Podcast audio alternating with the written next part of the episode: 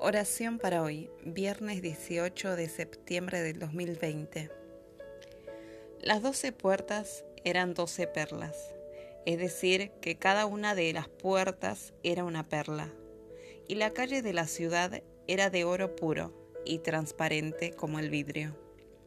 No vi en ella ningún templo, porque su templo son el Señor y Dios Todopoderoso y el Cordero. La ciudad no tenía necesidad de que el sol y la luna brillen en ella, porque la ilumina la gloria de Dios y el Cordero es su lumbrera. Apocalipsis 21, 21 al 23.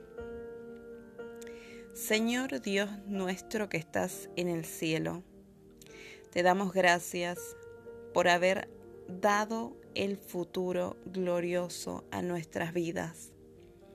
Te agradecemos porque con este fundamento podemos olvidar nuestros problemas actuales y creer que la fuerza del bien puede activarnos hoy para oponernos al pecado y a la muerte y a todo lo malo.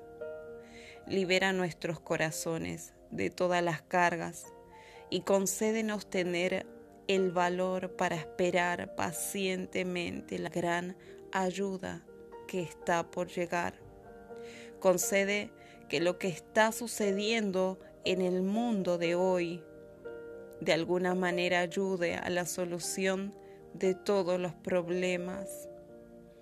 Padre Celestial, nosotros alabamos tu nombre, te alabamos por lo bueno que haces cada día por nosotros y por la luz que esparcirás un día sobre toda la tierra para la gloria y honra de tu nombre.